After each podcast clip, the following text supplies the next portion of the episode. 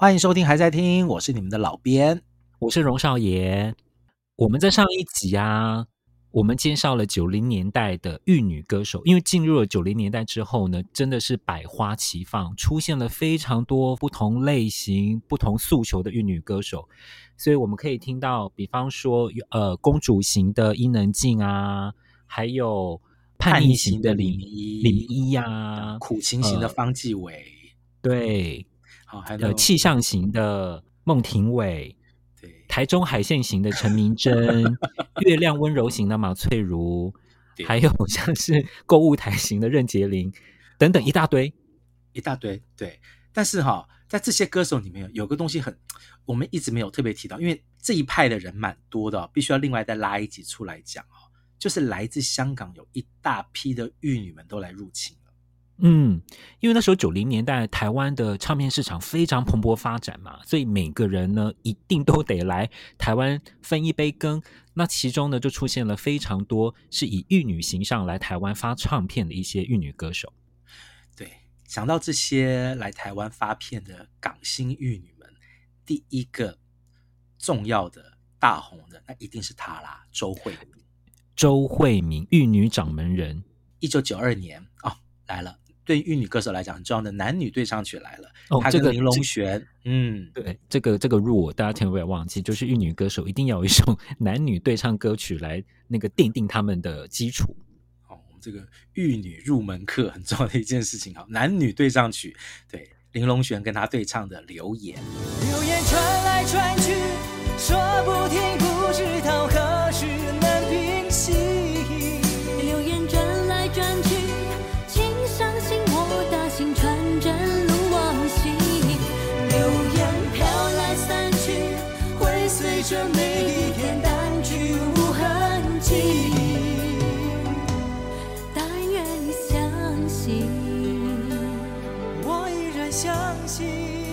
哦，这首歌也非常好听，我觉得完全把那时候周慧敏她在香港可能，呃，台湾可能会听到一些周慧敏的一些一些什么小道消息啊，然后把这样子的一个形象放进她的第一张国语专辑里面，我觉得非常非常成功。对，而且其实这个对于这个玉女歌手，无论是哪一个年代的玉女歌手啊，他们所要忍受的流言，其实真的比其他的歌手要多很多啊。我不知道为什么，嗯、就是无论是喜欢他的歌迷，还是讨厌他的歌迷哈，都很喜欢讲关于这些玉女的这个小道消息啊。就是我成长的过程中，哦，我就常常听到人家讲关于杨林啊、伊能静啊什么的小道消息。周慧敏也是啊，因为那个时候就是周慧敏一出来就是以漂亮的玉女的形象啊，震撼了整个香港，所以各式各样的绕着她的八卦很多啊。然后周慧敏第一张专辑《留言》在台湾就卖的非常非常的好，而且对他的那个形象几乎是那那一代所有的男性歌迷全部都被征服了吧？因为周慧敏就是完完全全是漫画里面走出来的少女。对啊，长头发，气质典雅，眼睛大，声话说话轻轻柔柔的。对哦，真的是。完完全全，她身上没有一个地方不是玉女该有的样子，全部都是玉女该有的样子啊！她、嗯、后来还有唱一首《心事重重》啊，老编很喜欢这首《心事重重》，我也很喜欢。爱你让我心事重重。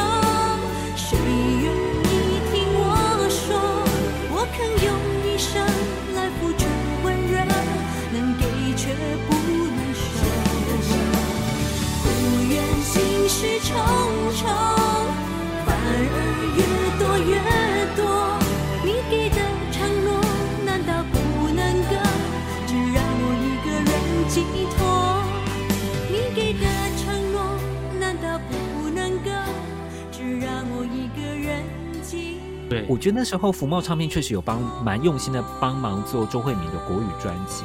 像什么尽在不言中、心事重重啊，还有后来的像是什么呃离开忧郁的习惯。习惯都非常好听。对，完全有把这个周慧敏这个非常动人的玉女气质完全的掌握了出来哈。啊、呃，然后在同一个时候，有另外一个香港的小女生哈，也来台湾走玉女路线，那她走的就跟周慧敏不一样哦。哦，洗脚水，嘿，大家好，还是叶蕴仪啦，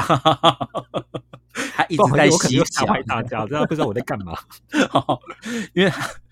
他来台湾出专辑的时候呢，他的这个自我介绍，他就说：“大家好，我叫叶蕴仪啊，我今年洗脚水，洗脚水，嘿，所以这这个洗脚水，哈，十九岁这件事情就一直跟着叶蕴仪哈，就成为他这个形象中很可爱的一部分啊，因为叶蕴仪就是超级可爱的一个小小女孩啊，嗯、然后。”他最红的歌应该是他第三张国语专辑《真的爱我就不要让我伤心》。如果你真的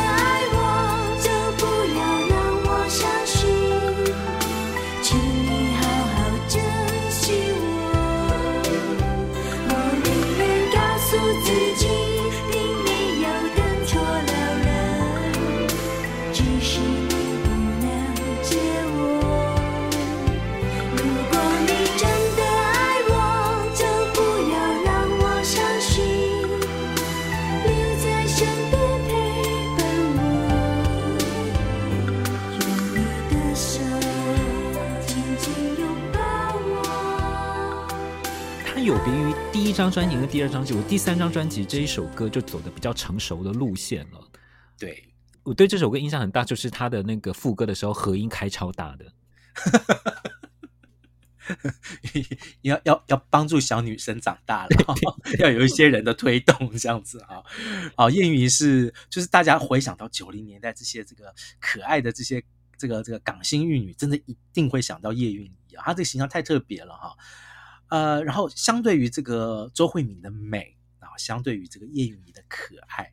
接下来这一位王心平啊，她就是一出道就很明显，她是要走巨星路线的，嗯，啊，就是巨星这个路线的玉女哈，这不也也难怪了，因为她的这个父亲是这个武打明星啊，刚刚这个过世的王宇先生，然后母亲也是香港很有名的女明星林翠小姐啊，所以她是这个很典型的星二代出道啊，所以。听说她在大学时期就因为漂亮啊，就已经被星探给注意到了，所以你可以完全理解她在一九九三年发行她的第一张国语专辑《别问我是谁》。别问我是谁，请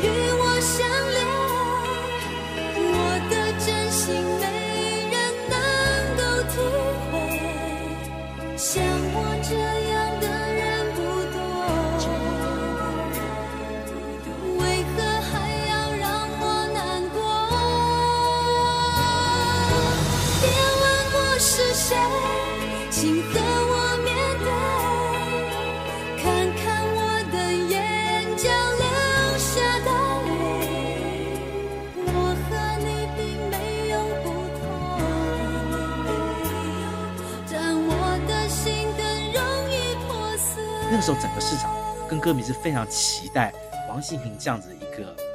巨星风范的新玉女的产生。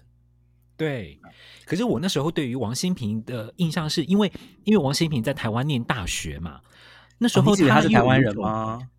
所以你你你以为他是台湾人吗？对，因为他跟台湾的关系就是蛮重的，哦、所以那时候会觉得他是。港星哦，可是你要说他好像又不是完全的港星，我觉得他，我觉得他是一半一半，我觉得他是一半一半，嗯、对，因为他，我记得他是念正大嘛，然后对对对，好像还是陶子，好像是陶跟陶晶莹也是同一届的同学，还是什么？对对对，他们是新闻系的学姐，嗯，对，所以经纪人就觉得说啊，他算是港星嘛，因为他国语非常的标准，所以你对，其实老实说，这个就是他的确是半台半港，而且他的整个这个形象的包装其实是以。香港那个时候为主要的这个操盘手哈，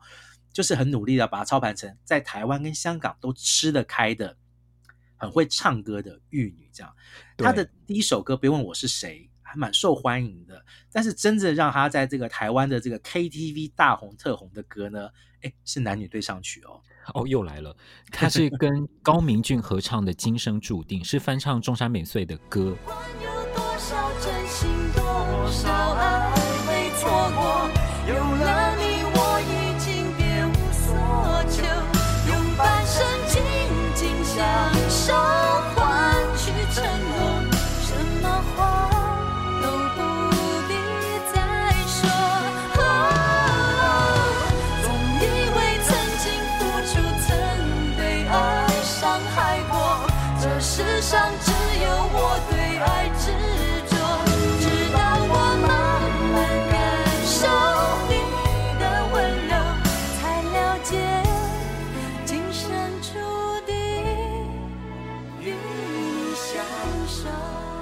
对，然后中山美穗的版本是比较节奏快一点的，对然后他们这个翻唱成那个国语呢，就用更舒缓的这个抒情节奏来唱。那个时候在这个 KTV 也是哦，大概所有这个男生女生要去唱歌，一定会来一首《今生注定》吧？对对对对对，嗯对。然后呢，这个除了这个周慧敏、叶蕴仪、王心平，在这个九零年代有好多哈、哦、会演戏的香港女艺人来台湾发专辑，然后也是走玉女路线。嗯，这些人本来就已经是在电影或是电视剧里面相当成功的一些有嗯蛮有成就的演员了，但是他们呢，就是来台湾发了专辑之后呢，也就是以玉女的形象，里面有周海媚，海媚她的专辑呢是黄国伦帮她写的《日出爱情》。等待日出的爱情，早晨的寂静，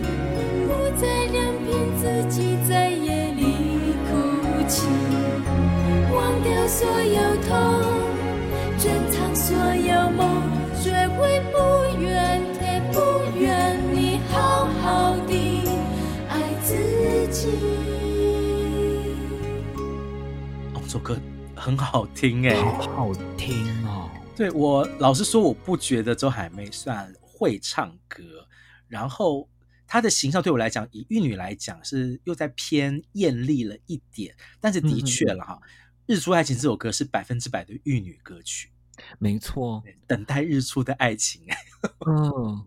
然后我觉得是等爱的女人，嗯，确实也是蛮适合周海媚唱的，因为周海媚就会用一些气音啊，Lonely Night 那种感觉。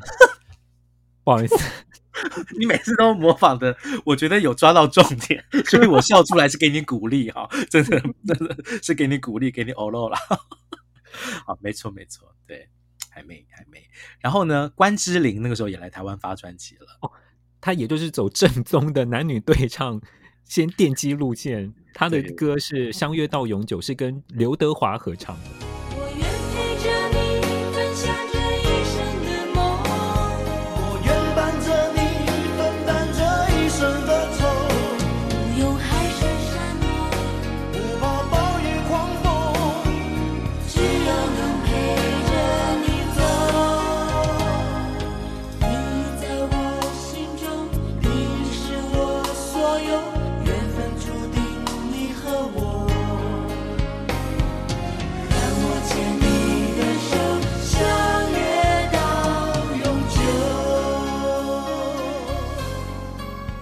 他们两个本来就是关系蛮好的这个好朋友嘛，所以合唱歌也是应该的了哈。然后呢，那个时候呢，啊，我们刚刚讲了这个周慧敏是玉女掌门人嘛哈。到了这个九零年代的中期啊，香港出现了另外一位叫做玉女接班人，谁嘞？杨采妮。哈，杨采妮，杨采妮在一九九五年还发行了她的国语专辑《笑着流泪》，大家还记得吗？我笑着流泪，就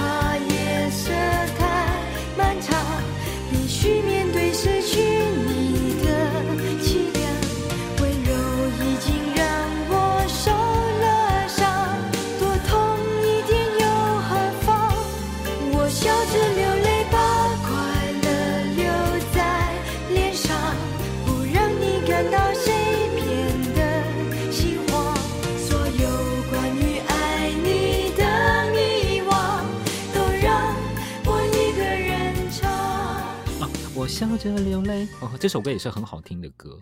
对，然后杨采妮的形象呢，就是我觉得是很典型的九零年代中期的女孩子们都想要模仿的形象。对，就是她不只是漂亮哦，是带一种聪明伶俐的感觉。嗯，而且很健康、很阳光的感觉。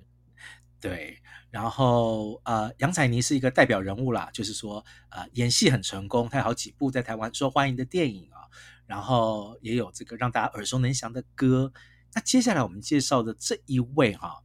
他虽然是从香港红回台湾的这个歌手跟演员，但他其实是正港的台湾人哦。台湾人，嗯，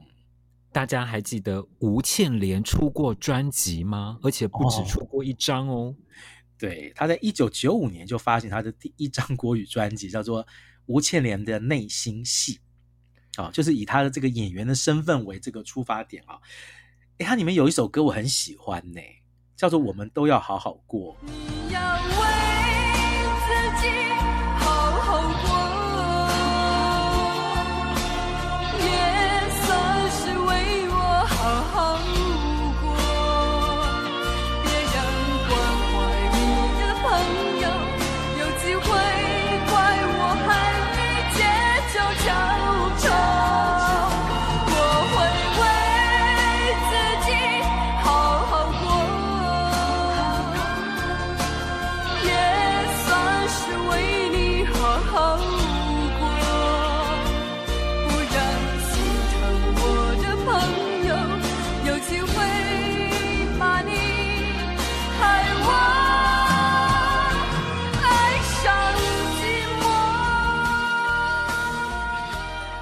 他真的，他真的唱歌的时候，把那个整个整个演员的身份加进去，就是很有戏剧感，很过头啦。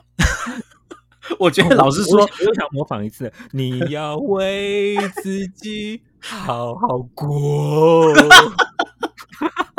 你有种，这段就不要给我剪掉，你就放给大家听，把吴倩莲给气死。老实说。对，吴建联其实讲话是，他讲话声音很好听哎，我觉得她是口条非常好的一个女演员啊。但是她在唱歌的时候，真的是用了全部的感 感情跟演技在唱哈。我们都要好好过这首歌这歌词是姚若龙写的哦，是我跟少爷都很喜欢的这个作词人啊。然后的的确，我觉得她 唱的有一点过头了，就是很少听到在歌声表现上这么认真的玉女歌手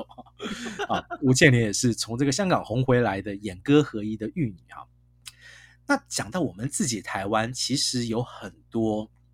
呃会演戏啊，唱歌表现也不错，走玉女形象的歌手哈，其实，在九零年代陆陆续续被大家所熟知了。我第一个要讲的，其实他出道时间非常早哎，他一九九零年就这个才艺美少女选拔，在那个 TV 新秀争霸战，嗯、大家还记得这个节目吗？出道的徐若瑄。嗯，我们在女偶像那一集，我们也介绍过她。女偶像团体那一集介绍过她。对对对，女女女子团体那集我们介绍过她的少女队。然后这个呢，刚刚吴倩莲是从香港红回台湾，这个呢就是从日本红回台湾的。对，她那个时候啊、呃，组了一个团体叫做黑色饼干。嗯，对。然后后来就是黑色饼干的身份红回台湾，然后在台湾又发了个人专辑《不败的恋人》。为了教书我的真爱芭蕾，有再大的苦，再多的累，Welcome，心可以碎也可以黑，I'm not afraid，只有自己，大声告诉自己，要做个不败的恋人。对，这是一首非常，我觉得很非常日本的歌啊。对，嗯、很很合那时候 Vivian 她那时候的形象，就是有点俏皮，带着这种日式。日日本那时候真的红的就是这样子的曲风的歌，没错没错没错，就是很典型九零年代的日本女偶像风格的流行歌曲嘛，哈，不变不败的恋人。然后呃，不过 Vivian 自己对于音乐，我觉得蛮有野心的，就是当他开始这个站稳了他这个歌手的角色的时候，他陆陆续续在做一些新的这个变化哈。嗯、在本世纪啊，我觉得有一首。我不知道，对我来讲，这个一直是我最喜欢的 Vivian 的一首歌，叫做《爱笑的眼睛》。离开你，我才发现自己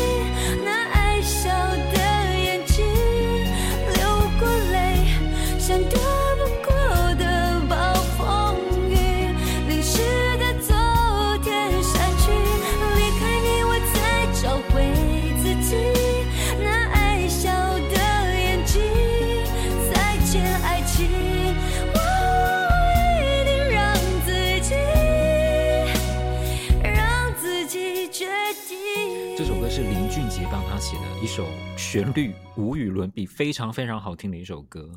对，而且我觉得 Vivian 唱的很好，就是、哦、那是那边的有一个高音嘛，对不对？哦、对对，大家不要以为那个玉女不会唱高音哦。Vivian 很认真把这个高音给我唱上去了，她、嗯、很认真。我觉得她整首歌就是在就是在铺陈这个高音，要把它唱到很漂亮。对对对。我觉得这个玉女歌手到了九零年代哈，已经不能再用就是说不会唱歌的、长得漂亮的女生才是玉女歌手。其实越来越多的人就是会开始往歌艺这方面去精进哈。呃，下面介绍的这一位，她其实嗯，我在思考要不要介绍她进来的时候，我觉得思考思索了一下，因为她的歌唱生涯真的是大家应该都已经完全忘掉了。大家不晓得她出过两张专辑哦。对，然后其实。他出专辑的时候，我对他印象非常深刻，因为他的歌还蛮红的。我们介绍是天心，天心的出过两张专辑，第一张专辑其实现在还是偶尔会哼一下，这首这首歌叫做《散散步也可以》。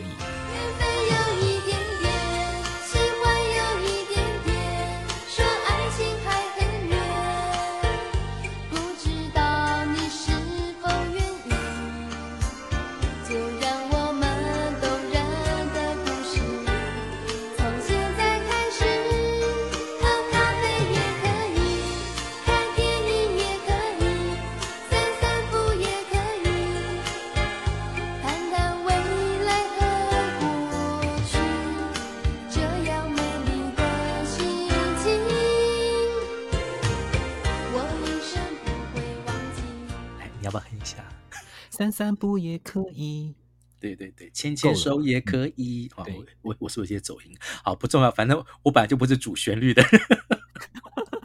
好，天心那个时候出道的时候哦，就是百分之百的玉女形象啊，其实有点像是想要走类似像叶蕴仪那样的路线，就是可爱的阳光的小女孩的路线啊。不过天心很快就会发现，她的过人之长不是在于她像个小女孩，而是她有那个非常。不错的身材，哈，所以他，对对对，他的这个，我在想说你要怎么去是把这个把这件事情说的非常的婉转，跟对对对，我觉得你说的非常好啊，非常好啊，对，他就很迅速被发掘在另外一方面的这个天赋，所以他的这个玉女的形象维持时间相当相当的短啊，几乎就只有在出道刚出专辑的那一两年的时候，大家会觉得她是玉女，后来其实完全就是另外一个风格了哈，但是哎，不要忘了，天心也是玉女歌手的形象出道的哈，对，哎。现在已经不是靠身材来吸引大家，是，靠演技，演技，靠演技。对，她现在也是个非常厉害了，台湾很重要的女演员了。另外一位也是台湾很重要的女演员啊，这个大家应该还记得她是玉女歌手出道的啊。然后我们刚呃前面几集讲过杨林的这个很重要的这个制作恩师哈，陈升老师。陈升其实发掘的这个制作的玉女啊，不止杨林一个哈。这位歌手当初是当陈升的助理，然后慢慢慢慢的学习了音乐的东西之后，才被这个滚石发掘出道的。谁嘞？刘若英。刘若英，奶茶她的第一张专辑、哦，非常非常好听，就是少女小鱼的，诶，少女小鱼的什么？诶美丽与哀愁，哀愁，因为那时候他刚好拍了这个《少女与小鱼》这部电影，然后也拍了《美丽与哀愁》。我的美丽与哀愁，对，我美丽与哀愁这部电影，所以那这张专辑有点像是就是属于刘若英的原声带哈，把这个电影歌曲然后这个呃收集在一起，然后一开始就很清楚的要把这个刘若英塑造成是能演戏、能唱歌的，带了一个才女形象的玉女歌手，嗯。听起来这个身份还蛮多元的哦，所以第一首歌《为爱痴狂》就红了。想要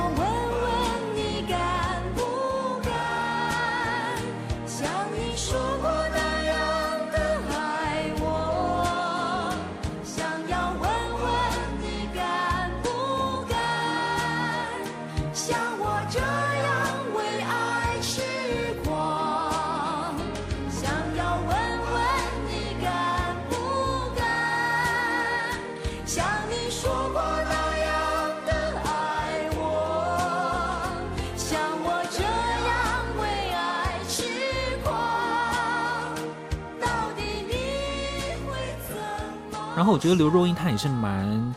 蛮幸运的，因为她后来在滚石的几张专辑，不管是制作啊，或者是概念，我觉得都相当好。就像后面的像《雨季》啊、《决定》啊这些歌，我觉得都是非常非常非常好的歌。对，老老编很喜欢一首歌，叫做《打了一把钥匙给你》，我也非常喜欢，而且这首歌是刘若英自己写的。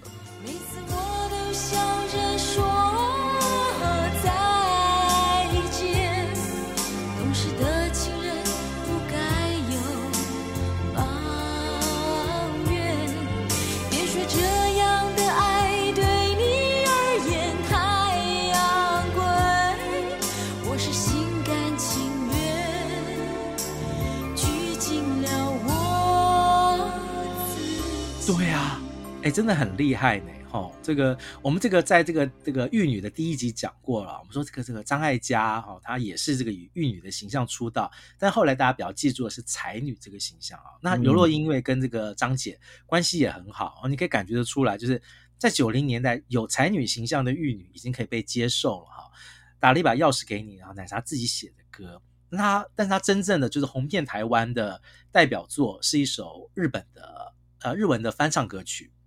很爱很爱你。对，嗯，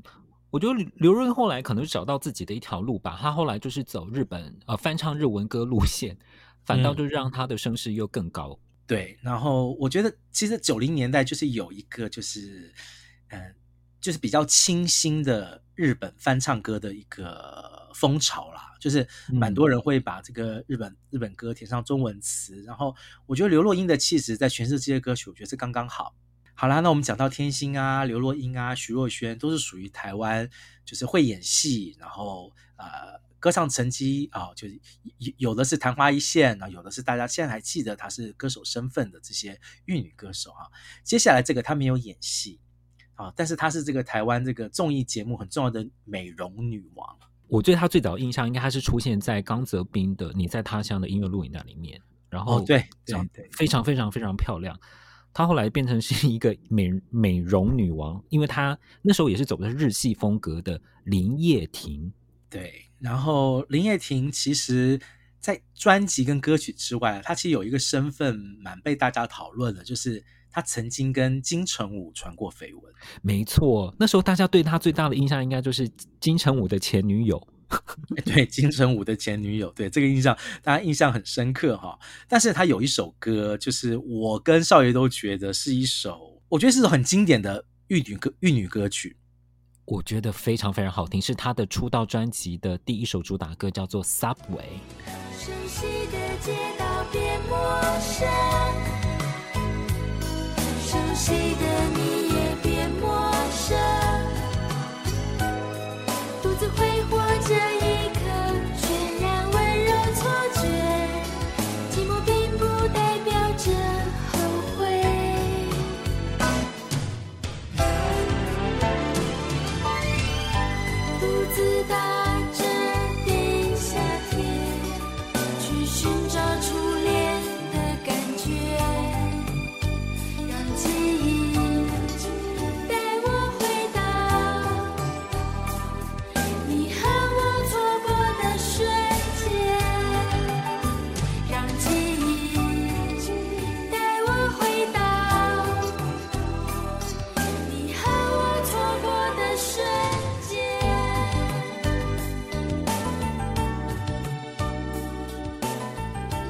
这首歌很好听，我觉得真是无敌的一首歌，因为他那时候就走的是日系风格嘛。不管这首歌，不管是编曲或是词曲，其实都是把当时那一种好像就是在日本念书，搭着地铁，然后回想起他的恋情的那个感觉，我觉得写的真是恰到好处。我觉得这是百分。等一下，我要问一下，这首歌不是日文的翻唱吗？不是，这首歌是一首原创歌。天哪，我觉得好厉害哦！对，因为我们刚刚讲到你说像像像是像是 Vivian，像是徐若瑄。像是尤若英，他们其实都是在九零年代唱很多那种比较日本风格的情歌嘛，或者是快歌。到林叶婷这首歌，我一直以为它是翻唱，它是原创歌曲哦。是啊，厉害，好厉害，能够做出这种原汁原味的 J-Pop 的感觉，好听哎，这首歌很好听，好好听。对，然后呢，在这些歌手之后哈，九零年代的中晚期，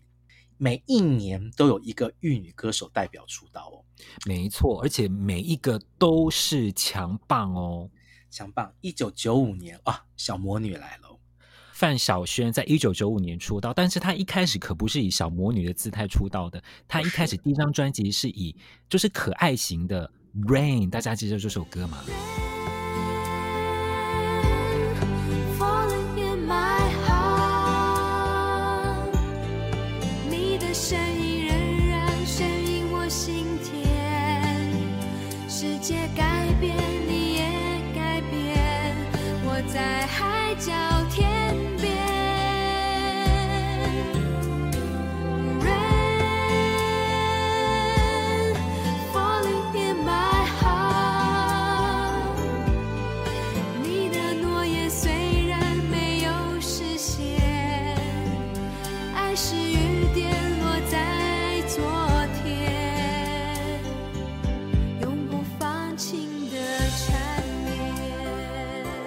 很好听呢，这张专辑每首歌都蛮好听的。嗯，这大概是我最喜欢的这个玉女出道作之一吧。哈，因为这张专辑里面还有什么深呼吸，嗯，还有魔力 ESP 啊，我没有记错的话，我觉得都是非常好听的这个呃玉女风格啊，偶像风格的快歌慢歌都非常好听。而且范晓萱一出道的时候，其实就让大家很期待，因为她本身也受过很深厚的这个音乐的训练。对，长得又漂亮啊，所以你就可以理解他后来就是一张又一张啊专辑，然后慢慢尝试各种不同的风格。那当中间有一段时间，他跑去唱了这个小魔女的魔法书，这个教大家洗澡 的歌，祝你生日快乐这一种。不过，对范晓萱，我觉得她就是一个非常，她虽然是以以玉女的姿态出道的，但是我觉得她就是一个对音乐非常有想法的。所以在第一张专辑《Rain》就是一个非常非常玉女的感觉。到了第二张专辑，她其实是想要把自己会创作，是一个才女的形象加进去了。所以第二张专辑的自言自语这首呃主打歌，其实是她自己的个人的作词作曲作品。你是自由的，我是附属的，他是永远的，我是错误的，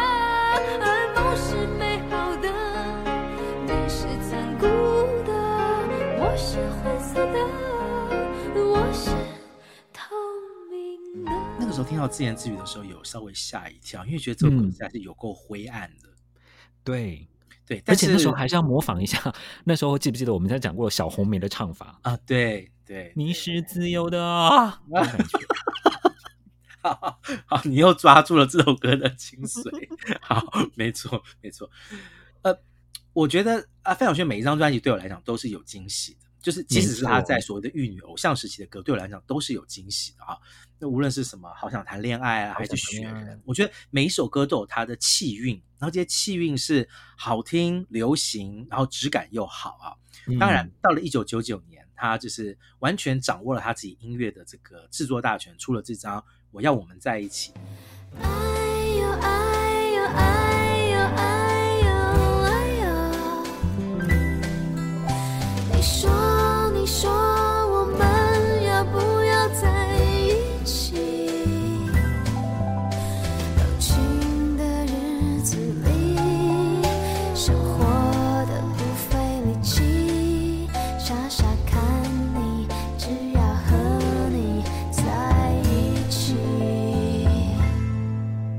这就是完全的展现了，她绝对不只是一个普通的玉女歌手啊！她是，如果就算以玉女歌手这个范畴来讲，她也是第一个拿下了金曲奖的玉女歌手，没有错，就是拿下最佳专辑奖，成长最完整。然后呢，转型也不，她其实没有转型，她一开始其实就很想要就是走创作路线。对，我就是越来越成熟，越来越知道，嗯、就是越她当她可以掌握她这个音乐的这个制作权利的时候，她的才华就整个。表现出来了，范晓萱非常的厉害。然后她现在也也不只是唱歌，偶尔也会接一些戏剧的表现嘛，成绩很好，嗯、金马奖、金钟奖都入围过了哈。嗯，在一九九五年，其实除了范晓萱之外，还有另外一个就是以这个日本公司啊打造的台湾偶像玉女偶像出道的林嘉怡，大家？林嘉怡，嗯，对。然后后来呢，范晓萱也有类似的想要模仿她的这个挑战者出现，何宇文。那一个不成功的 不成功的例子，对，但的确那个时候你就理解说范晓萱那时候有多红，嗯，红到有很多人想要模仿你。因为何宇文后来也教人家唱儿童歌嘛，对吗？对对对对对，那范晓萱是教大家做运动啊，我有点忘了何宇文是教小朋友要做什么哈。但是呃，无论如何，范晓萱在九零年代，你讲到玉女来讲，她是一个很重要很重要的代表人物。一九九六年，啊，继范晓萱的一九九五年，就一九九六年，来自马来西亚的一个漂亮小女生，嗯、在台湾出道了，李心洁。呃，李心洁她在台湾出道的这张专辑叫做《同一个星空下》，我不得不说这首歌真的很不适合李心洁唱，欸，哎，非常不适合，对，呃、所以还好哈，到了一九九八年，她就找到了一首非常适合她唱的歌。哦，第二张专辑终于自由。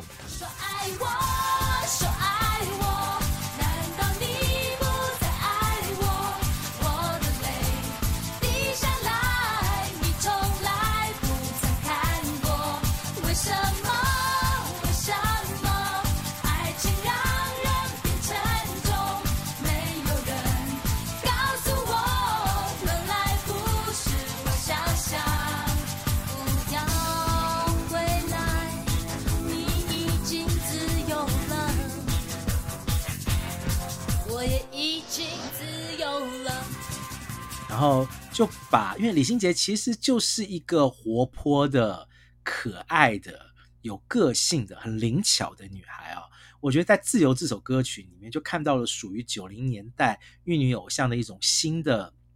独立的风格哈，就是比较能够掌握自己人生这样的东西，在《自由》这首歌里面完全掌握出来。这是张震岳写给她的吧？对对对对对对，非常好听的歌。然后在一九九九年，他延续自由这个风格，但是拉回来了一点啊，把可爱的感觉做得更重一点啊。这首歌我很喜欢，叫做《裙摆摇摇》。裙摆摇摇，像只小鸟，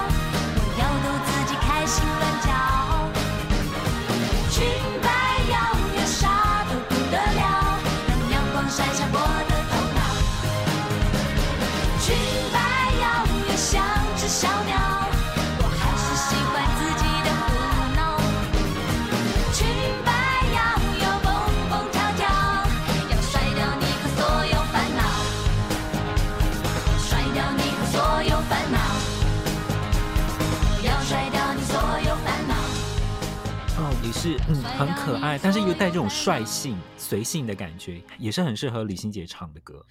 对，我觉得李心洁在九零年代有一个很特别的这个玉女的这个地位，因为我觉得她的歌别人来唱都不会好听，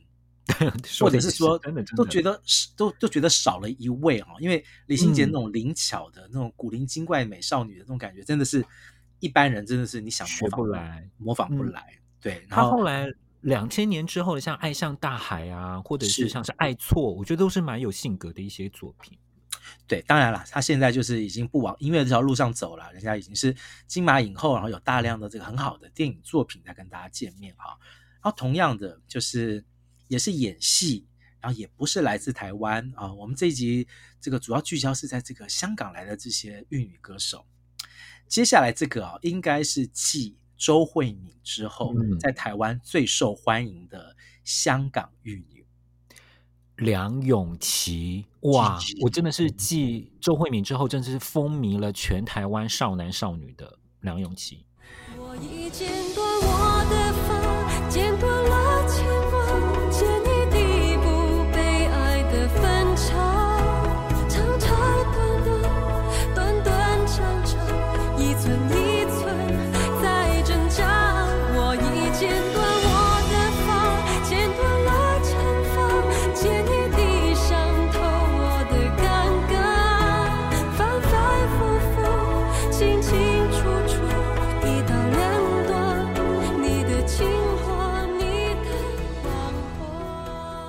对，梁咏琪陆陆续啊，梁咏琪的这个，我觉得她的这个玉女成功的这些作品太多了，短发、洗脸、洗脸、新鲜啊、呃，还有我很喜欢的哎，胆小鬼，我觉得都是，而且我觉得梁咏琪会唱歌，好，她她把那个气音的那个运用运用的非常的呃完整。啊，他他的歌曲里面，就他非常会使用气音这个东西，然后搭配这些很好听的抒情歌，或者带了一些节奏的可爱的歌曲啊，创造出属于我觉得是属于 Gigi 式的玉女的唱腔，很特别。对，其他的玉女好像不那么喜欢，或者是那么的强调她的气音跟假音。不过梁咏琪就是不管在任何的歌里面都要来一下这样子。对。然后我们说到啦，每个玉女啊，如果能够来一首这个男女对唱曲啊，对她的这个歌唱人生都是很重要的哈。梁咏琪有一首男女对唱曲，我非常喜欢，是她跟古巨基合唱的《许愿》。嗯嗯嗯嗯嗯。我寄了张卡片，地址是感觉，手牵人叫永远，像是你又递来一杯热咖啡生活有了你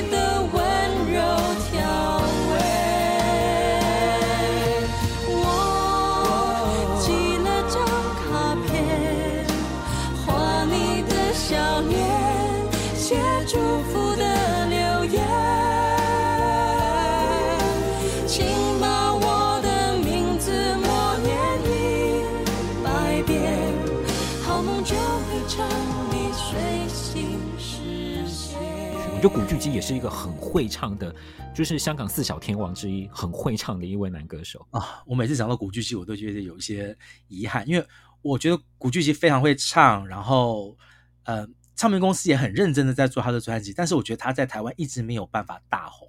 我觉得蛮可惜的。嗯、不过好，好像后来古巨基在香港又红回去了。没错，没错，没错，他在香港红回去啊，哎，也许有机会来介绍一下古巨基吧。啊，嗯，我们今天这一集啊，介绍了很多在这个九零年代很重要的这个玉女啊，这个其中有大量的是来自于这个香港的这些玉女歌手，周慧敏啊、叶蕴仪啊、梁咏琪。但是呢，到了这个梁咏琪出道的一九九七年之后啊，属于我们这几集一直在强调的这个正规的这个玉女门派的时代啊。哎，就结束了。没错，为什么嘞？不是说这些，不是说这个已经没有什么女性偶像歌手，或者是没有这些女歌手，不是，而是玉女这个头衔已经不再能满足于这些新生代的女歌手，她们开始用一些不同的头衔，哎，让大家更认知到说她们的表现，例如天后、小天后，例如某某教主，哎，这些名字慢慢开始浮现出来了。即使他们的这个风格跟形象还是可以跟之前的玉女这些歌手的前辈们接轨啊，那到底是哪些人？下一集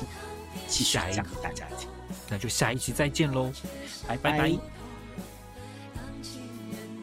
感谢收听，还在听 Podcast。对于这一集的内容有任何意见，都欢迎大家去脸书搜寻还在听，留言追踪分享跟按赞。我们每一集介绍到的歌曲都会做成 YouTube 的歌单，歌单的连接会放在每一集的资讯栏里面。当然，我们更推荐去各大串流平台，如 KKBOX、Spotify、Apple Music 付费收听，并且享有更好的聆听品质哦。